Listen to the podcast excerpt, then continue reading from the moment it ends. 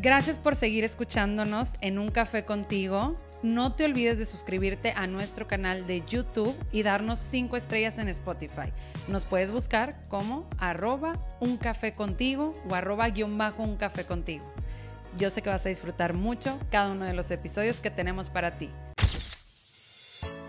Ve a servirte tu mejor café porque hoy lo quiero compartir contigo. En este podcast quiero profundizar y ubicarte en tu realidad de vida para ser la mejor versión de ti. Soy Laura, soy psicoterapeuta y esto es Un Café contigo.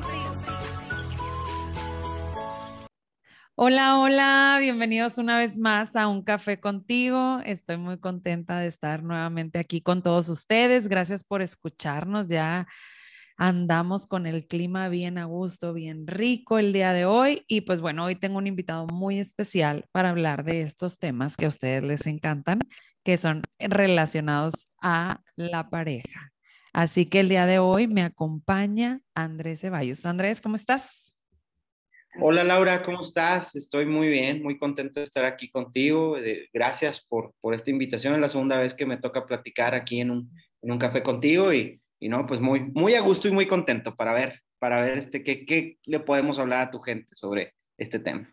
Claro que sí, yo súper encantadísima de volver a coincidir contigo y más porque, pues bueno, hasta fuiste mi maestro en, en aquellos momentos donde yo estaba en formación y todo, entonces muy padre como coincidir en, en ese sentido y pues platícale a toda la gente que está aquí con nosotros escuchándote qué es lo que haces, cuál es tu experiencia, eh, qué es lo que te gusta hacer un poquito y para que sepan con quién más está platicando el día de hoy. Claro, pues como ya lo dijo Laura, este, me dedico por ahí al tema de la psicología en diferentes áreas, en la docencia, ahí fue donde coincidí por primera vez con, con Laura. Eh, no estoy tan grande, pero empecé chiquito a dar clases, entonces por eso, por, eso me tocó. Sí.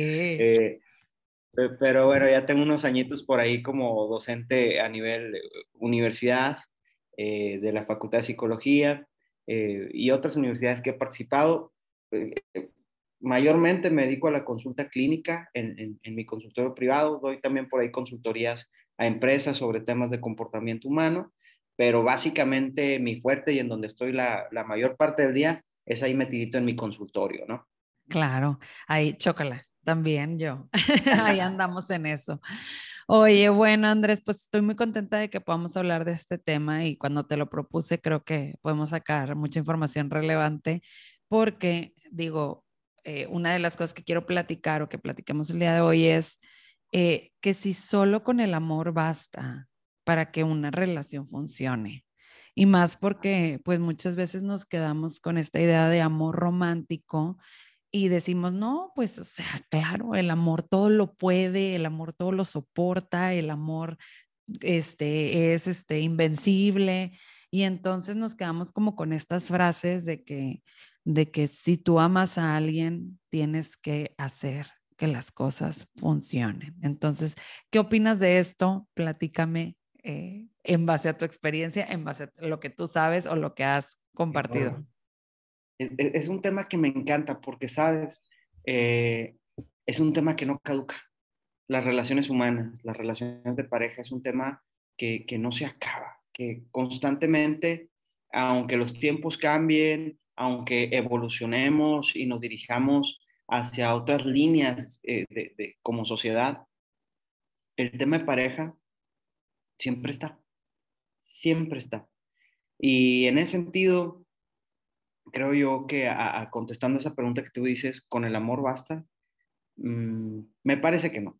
En estos 14 años que tengo de consulta privada, lo que hemos estudiado, lo que algunos teóricos nos han puesto, siempre hay una coincidencia en que con el puro amor no es necesario, no, no es suficiente, perdón.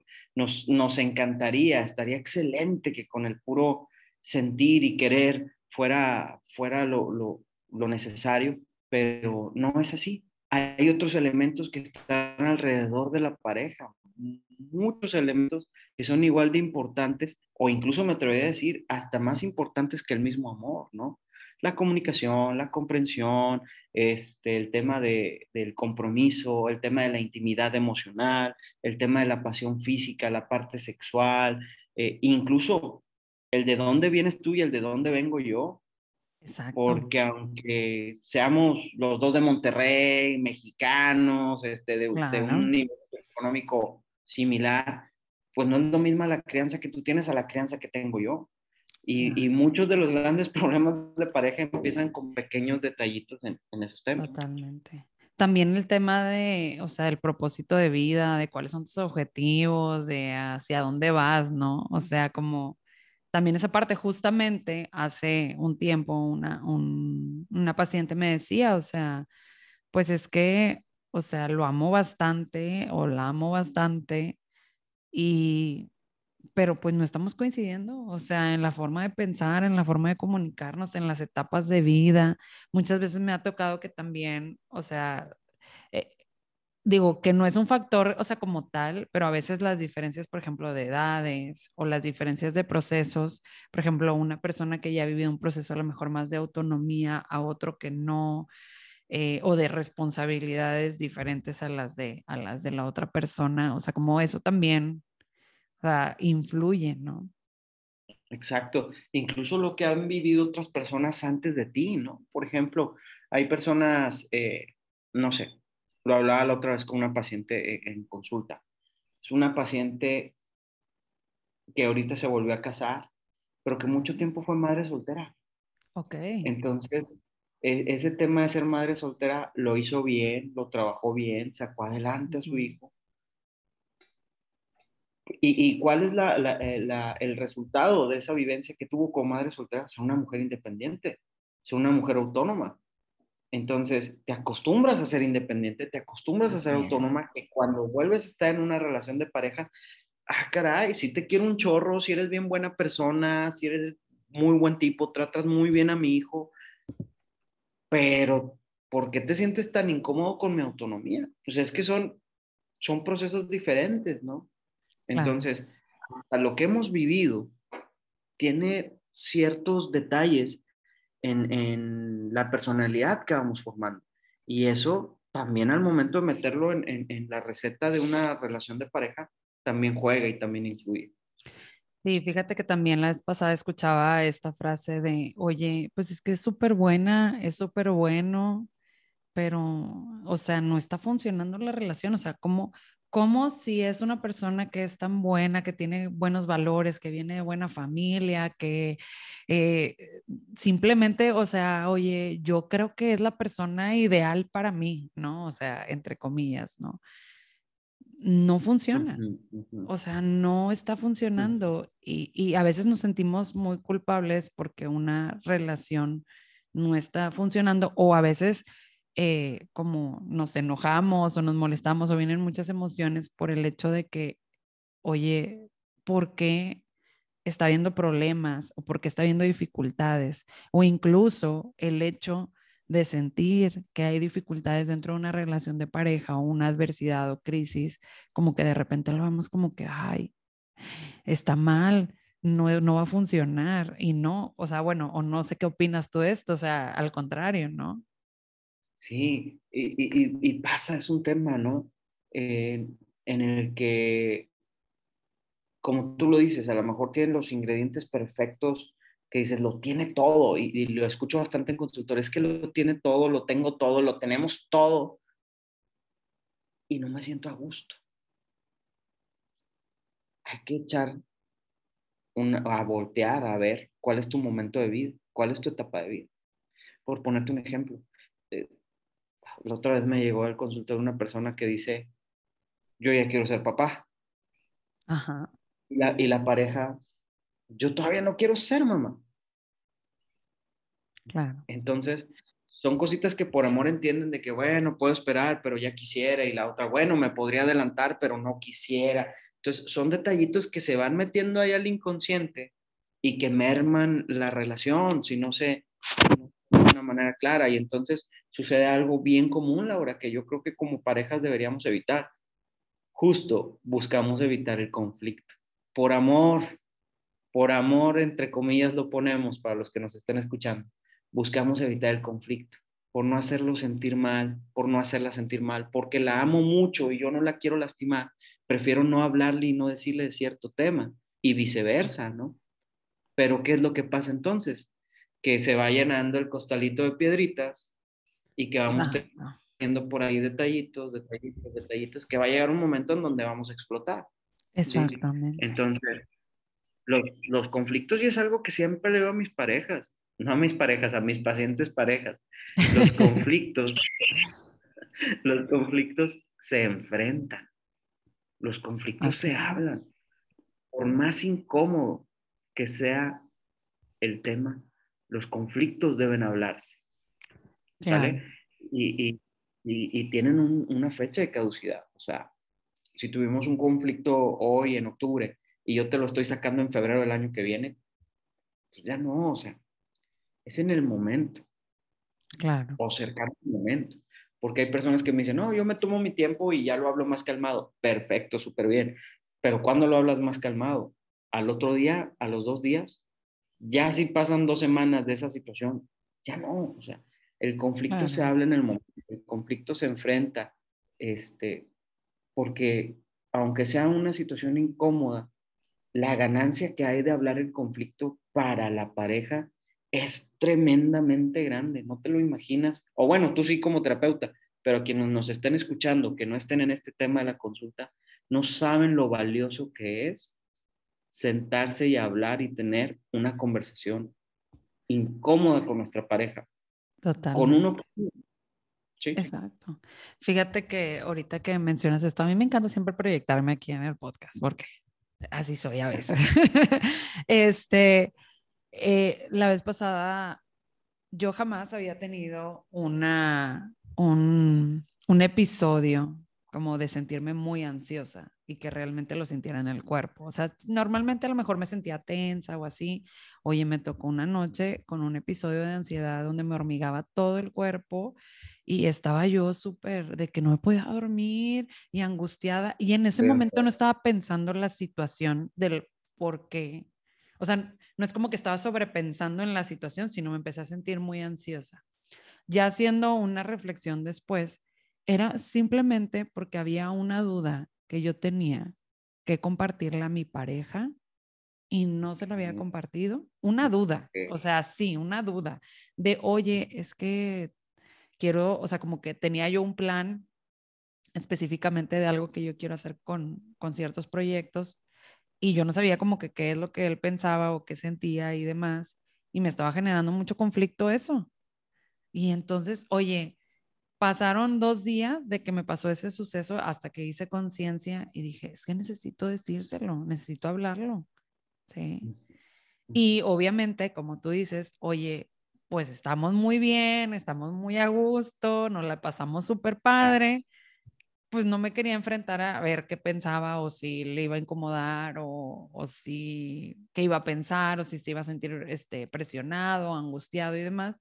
Entonces fue de que no, pues lo voy a hablar. Y luego me dice, es neta que me lo vas a decir así en el, en el café mientras estamos aquí. Y yo, sí, es neta, necesito decírtelo ya. O sea, necesito hablar contigo y decírtelo porque era mucha mi ansiedad, entonces dije, a ver, pues también tenemos que escuchar nuestro cuerpo, nuestras necesidades y decir, oye, como tú dices, pues vamos a crecer más, porque luego viene mucho esta idea de que, y luego si le digo y se va, si ya no quiere estar conmigo, y empiezan a salir como las heridas al momento de querer enfrentar, pues alguna diferencia, algún conflicto, alguna forma diferente de ver la vida, ¿no? Fíjate, si fueras mi paciente, estaría muy orgulloso de ti, porque es, es, es, justo lo que les digo. Y, y, y, voy a poner un ejemplo abriendo con esta frase. Las conversaciones incómodas también son válidas. Y las conversaciones incómodas también ayudan a sanar. Yo le digo mucho a mis pacientes, ¿Cuándo es cuando buscan solucionar el conflicto? No, pues buscamos solucionar el conflicto la gran mayoría. Y es algo que a todos nos ha pasado, ¿eh? A todos nos pasa, a todos, a todos. Este, de esta no nos, no nos salvamos. Pero se trata de aprender. Casi siempre buscamos solucionar el conflicto cuando estamos conflictuados, cuando estamos enojados, cuando estamos, yo quiero tener la razón y tú no, y me siento, o sea, cuando el momento está tenso, es cuando buscamos la resolución del conflicto. Este. Y a veces yo les digo, busquen hablar del tema, pero en la próxima ocasión en la que estén bien. Y muchos me dicen, no, es que si estamos bien, ¿para qué voy a arruinar el momento? Si ya estamos bien y yo voy a salir con mis cosas. No, justamente cuando estamos bien, estamos más receptivos a escuchar y hay mayor probabilidad de que lleguemos a algo interesante, saludable para la pareja, cuando hablamos, cuando estamos bien. Muchos dicen, es que voy a sacrificar este buen momento. Pues más que sacrificar es invertir, ¿sí? Porque si te esperas a que vuelvan a estar en un momento no saludable para solucionar un conflicto, no va a suceder. Y, y una comparativa que les pongo mucho es como no sé, como los albañiles cuando andan trabajando en, casa, que nos están haciendo alguna construcción o algo. Claro. Apenas está lloviendo, te dicen, ¿sabes qué? Hoy no vamos a ir porque está lloviendo. Este, no, no, el cemento no pega, este, de X, Y, Z. No, no se puede trabajar bajo la tormenta. ¿Cuándo es más fácil construir? Cuando el día está soleado. Cuando el día está soleado, cuando el día está más bonito es cuando más fácil es construir. Y así es en la relación de pareja. Hay que invertirle un tiempo, un cachito, hay que quitarle unos minutitos, ¿sí? Hay que tomar unos minutitos de ese buen momento con mi pareja para hablar de lo que nos conflictúa. Hagamos hábito esto, porque en una relación saludable, aparte, en una relación saludable, hablar de los conflictos es algo muy natural. O sea, no es como que, si no puedo hablar de mis conflictos y lo que me preocupa con mi pareja, ojo, algo ahí en la dinámica que no nos está funcionando. Claro. O sea, no. Sí, pues definitivamente, ¿no? O sea, tenemos que hablarlo. Y sobre todo ahorita que, o sea, por ejemplo, mencionas, a veces cuando elegimos una pareja, eh, no tomamos, o sea, tomamos en cuenta la emoción o como esta fantasía de amor romántico en lugar de irnos pues también un poco más allá, que me queda claro que a veces el, eh, el amor romántico, el enamoramiento pues nos hace de repente como no darnos cuenta de algunas cosas y claro, va a suceder, pero en este camino de construir una relación necesitamos voltear a ver los demás elementos, o sea, los demás elementos tanto económicos, laborales, de familia, de amistades, o sea, los valores, la forma en la que yo dedico mi tiempo, mis hobbies, hacia dónde voy. Y entonces, por eso dices, o sea, a veces, oye, pues nos quedamos con esta idea de que, ay, qué bonito nos la pasamos tú y yo, pero eh, a ver, eh, no queremos enfrentarnos a estas otras cosas que también son sumamente importantes y hacen que las relaciones trasciendan y funcionen. Yo muchas veces les digo, o sea, a veces no nos atrevemos a hablar de dinero. ¿Por qué? ¿Por qué nos atrevemos a hablar de dinero con la pareja? ¿O por qué nos atrevemos a hablar de, de, pues, de nuestros proyectos laborales o de decisiones como sumamente importantes? Por ejemplo, decisiones a veces hasta de cambiarnos de, de país, de lugar. O sea, a veces no queremos hablar este tipo de cosas porque creemos que sí son temas personales, pero también cuando estás en una relación pues involucra al otro, ¿no? Importancia de la honestidad con nosotros mismos para después tener la honestidad con, con nuestra pareja es fundamental. Me acordé por lo que estás diciendo ahorita. Claro. Hay que hablar, de lo que nos gusta, de lo que no nos gusta, de lo que nos acomoda y de lo que nos incomoda. Porque muchas veces eh, tenemos un, problema con nuestra pareja y de repente pues ya pasa el tiempo y decimos, no, ya, pues ya nos calmamos, ya no me dijo nada, ya no le dije no. Y nada más nos volteamos. Pero el problema ahí está. Entonces, en algún momento va a volver a salir, porque no estás, ahora sí que no estás barriendo, nada más estás echando la tierra abajo de la alfombra y en algún momento se va a desbordar. Entonces, es muy importante estar haciendo una autoevaluación constante, siendo honestos con nosotros mismos sobre lo que me gusta, lo que no me gusta, lo que quiero, lo que no quiero.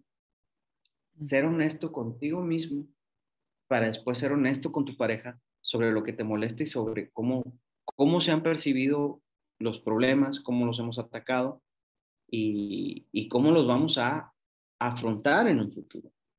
Porque lo, sano, lo padre, lo bonito de los problemas son las lecciones que nos dan para afrontar el futuro. Si no aprendemos, o sea, estar repitiendo y repitiendo y repitiendo y repitiendo. Entonces, busquen ser honestos con, con, consigo mismos y atrévanse a ser honestos con la pareja si yo no puedo ser honesto con mi pareja, algo hay que acomodar ahí en la dinámica. Fíjate que esta palabra, o sea, normalmente no la, no la he como, o sea, como platicado mucho de decir, oye, la honestidad es un valor súper importante en una relación de pareja, o sea, y, y, se me hace mucho sentido esto que tú dices, porque cuando no somos honestos y dejamos un conflicto o algo dentro de nosotros, digo, no sé qué pienses tú, pero muchas veces es ahí donde surgen estas reacciones reactivas que pueden dañar a la otra persona, o sea, como el, la ley del hielo, el desprecio, el, el empezar a burlarse, el ser sarcástico, el, el no validar las emociones, o sea, como cuando estoy conflictuado y no puedo ser honesto con el otro, empiezo a actuar todas estas cosas que están ahí atoradas. Y eso hace más daño porque realmente no cubre como la situación o la necesidad. ¿No, crees? O sea, como estas, em, ¿cómo le dice? Este, bueno, este señor que, que ha hecho muchos experimentos que dice que hay cuatro jinetes del apocalipsis que, de las parejas este, y que ha trabajado con muchos matrimonios, o sea, como estas cosas yo creo que surgen mucho cuando no se habla, o sea, cuando no soy en esto, cuando no quiero decirlo, cuando, cuando, como tú dices, o sea, me quedo solamente con el, no, o sea, hay que estar bien, eh, no quiero, o quiero que se haga a veces lo que yo quiero nada más, o sea, cuando no tomo en cuenta al otro. Claro, y es que fíjate, agarramos o procuramos fomentar generalmente solamente una parte de la honestidad, pero la honestidad es un concepto muy grande. Pero casi siempre agarramos nada más el yo no le miento. Yo le digo a dónde voy, yo le digo lo que hago y, está, está, bien, o sea, eso es, eso es sano, pero es una parte de la honestidad, porque honestidad no es solo no mentir, Honestidad es también atreverte a decir lo que estás pensando y sintiendo. Eso también es honestidad. Omitir tus sentimientos ante tu pareja también es deshonestidad. Primeramente contigo y posteriormente con tu pareja. Y fíjate, algo que lo veo mucho, mucho, mucho. Cuando no somos honestos con nosotros mismos, es una pequeña traición o una gran traición hacia nosotros mismos. Entonces, una parte de nosotros está molesto. Imagínate que e, e, esa parte, cuando no eres honesta contigo, Laura, está esa parte de Laura que te dice, hey, Laura, ¿por qué? Claro. ¿Por qué sigues haciendo lo que no quieres hacer? ¿Por qué no dices nada? ¿Por qué no te defiendes? ¿No? Claro. Entonces, al haber una traición hacia nosotros mismos, hay un enojo. Ya está ahí cuando ya no sabemos ni por qué, o sea, la otra persona no nos ha hecho nada y ahí estamos nosotros haciendo ley del hielo, todo lo que tú mencionaste. Pero es una cadenita que muchas veces viene de no ser honesto conmigo. Aquí estoy en casa de mis suegros, pero estoy con mi jeta. Estoy porque quiero estar bien con mi pareja, pero una parte de mí no quería estar aquí. Claro. No quería. Y lo hago por amor, vuelvo, vuelvo al mismo concepto por, entre comillas, amor. Y está bien intentar estar bien con la pareja. Pero cuando no eres honesto contigo y haces y actúas y estás en situaciones en donde no te sientes cómodo contigo mismo, en donde te estás traicionando a algún valor, idea, concepto, pensamiento que tú tienes, claro. viene una traición y de la traición viene un enojo y si viene un enojo no puedes estar bien contigo y pues por ende no puedes estar bien ni con tu pareja ni con nadie. Entonces, la honestidad como valor hacia uno mismo es fundamental en una relación de. Claro. Sí, muchas veces creemos que la relación de pareja es como que enamorarse y estar súper bonito y tener a alguien que esté siempre contigo y hasta vemos videos de TikTok así como muy ideales donde, donde, wow, así pasa, ¿no? En todas las relaciones, pero pues hay un trasfondo y el trasfondo es pues también mostrarme como soy, mostrarme vulnerable, ser honesto, decir lo que quiero, pero sobre todo, o sea, creo que ahorita que esto que decías, o sea, de lo de la traición a uno mismo, va muy en función de que sepa yo qué es lo que yo quiero y qué es lo que estoy buscando en esta relación, qué estamos haciendo juntos.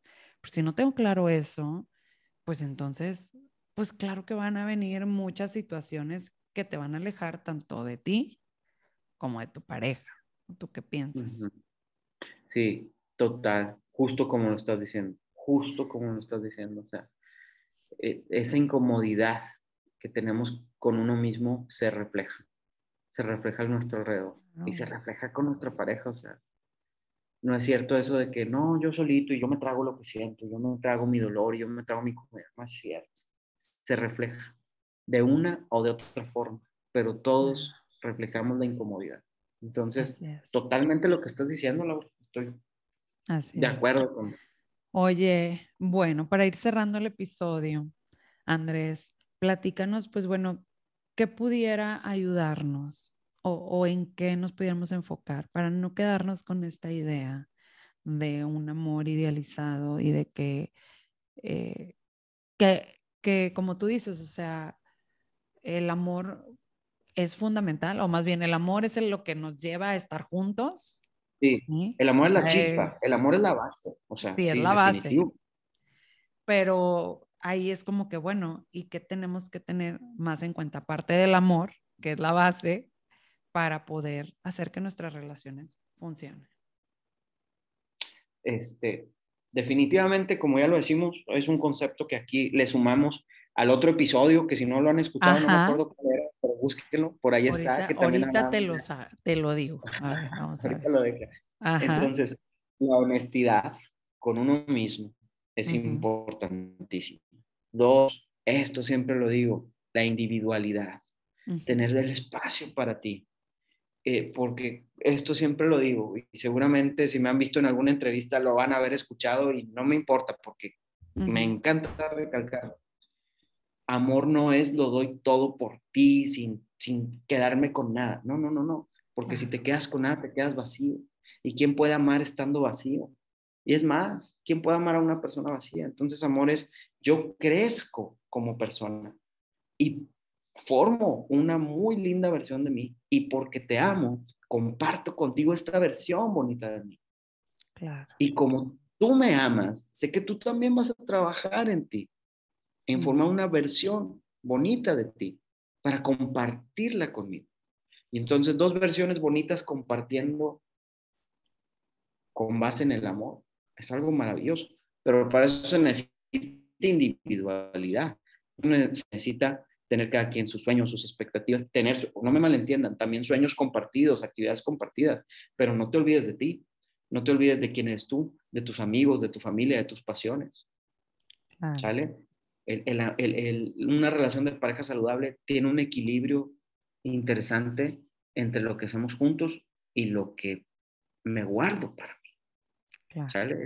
eso es importante. Y pues bueno, comunicación, buscar el estilo de comunicación eh, que mejor nos funcione. No todos tenemos el mismo estilo de comunicación.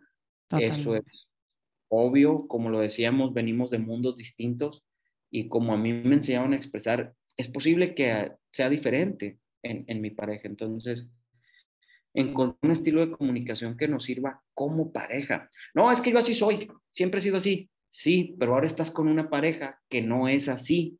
Entonces, Exacto. ¿cómo llegan a un punto medio? No, no se trata de transformarnos, se trata de construir un estilo de comunicación que nos funcione a los dos como pareja. Entonces, eso es como base, ¿no? Pero habría más por ahí, pero yo creo que cuidar esos tres aspectos es un buen inicio para construir una relación saludable. Así es. Y también creo que es muy importante voltear a ver la otra parte, de que si amas mucho a una persona, pero ves que no está funcionando, pues, o sea, ahí digo, más bien yo te preguntaría, o sea, ahí hacia dónde se van las relaciones. O sea, cuando yo quiero demasiado una pareja, pero en muchas cosas no está funcionando, se transgreden ciertos límites, no hay una comunicación eh, asertiva o, no, eh, o efectiva, eh, no hay individualidad, empiezo a depender de la otra persona. O sea, que también es válido decir, pues, ya no. ¿No? Sí, sí. Total. Entonces, eh, tal vez esto nos daría para otro tema, pero ¿de dónde nace la dependencia? La dependencia nace en no cuidar nuestra individualidad. Y una relación en donde somos dependientes de nuestra pareja, pues ya por más amor que les tengamos, ya no funciona igual. Entonces, es muy interesante esto de, temas de pareja. A ver si otro día me invitas para seguir hablando. Claro, porque ya hablamos, bueno, ahorita ya lo, busqué, es el episodio 58, o sea, ya estamos en los cientos casi 140 yo creo que va a ser el que va a salir aquí contigo. Pero eh, ah, en aquella ocasión hablamos de lo que no se dice del amor y en esta lo que ocasión, no pues hoy platicamos de, bueno, funciona nada más así por querer, por amar, ¿verdad? De, pues hecho, hay un libro bien clásico de, de, de, un autor en psicología, de Aaron Beck. Sí, lo tengo ahí. Al cual así se llama el libro, con el amor no basta, tal cual. Entonces, está interesante, está interesante. Sí, así es. Pues bueno, pues muchas gracias Andrés por estar el día de hoy aquí conmigo. Te agradezco mucho de seguir coincidiendo. Platícanos a todas las personas que el día de hoy te escucharon, dónde pueden ir a, a seguir tu contenido, a verte o a contactarse contigo en caso de que quieran terapia. Sí, claro pues el, contacto como básico y ahí viene ya todo el, número del consultorio, es a través de Instagram o de Facebook, ahí sin problema me, pueden encontrar. A Ceballos, psicólogo, así sale, en Instagram y en Facebook. Y, ahí estamos subiendo por ahí algunas cositas. Me gusta interactuar. Eh, buscamos interactuar, resolvemos algunas dudas y pues lo más importante, eh, dejamos el espacio abierto para si alguien quiere empezar su proceso terapéutico. Claro que sí. Pues muchas gracias por estar el día de hoy aquí escuchándonos eh, y sobre todo por acompañarnos, Andrés. Espero que no sea, como dices, la, la única vez. Ahí nos vemos en otro episodio. No, ah, vas a ver que vas a estar aquí en, otros momentos. ¿Vale? Muchas gracias. Muchas gracias. Muchas gracias a todos los que nos estuvieron escuchando. Los invito a que nos sigan en arroba guion bajo un café contigo o en arroba Laura Cárdenas, que es mi Instagram personal. Y pues bueno, yo espero que hayan disfrutado del episodio del día de hoy y nos vemos en un episodio más de Un café contigo. Hasta luego.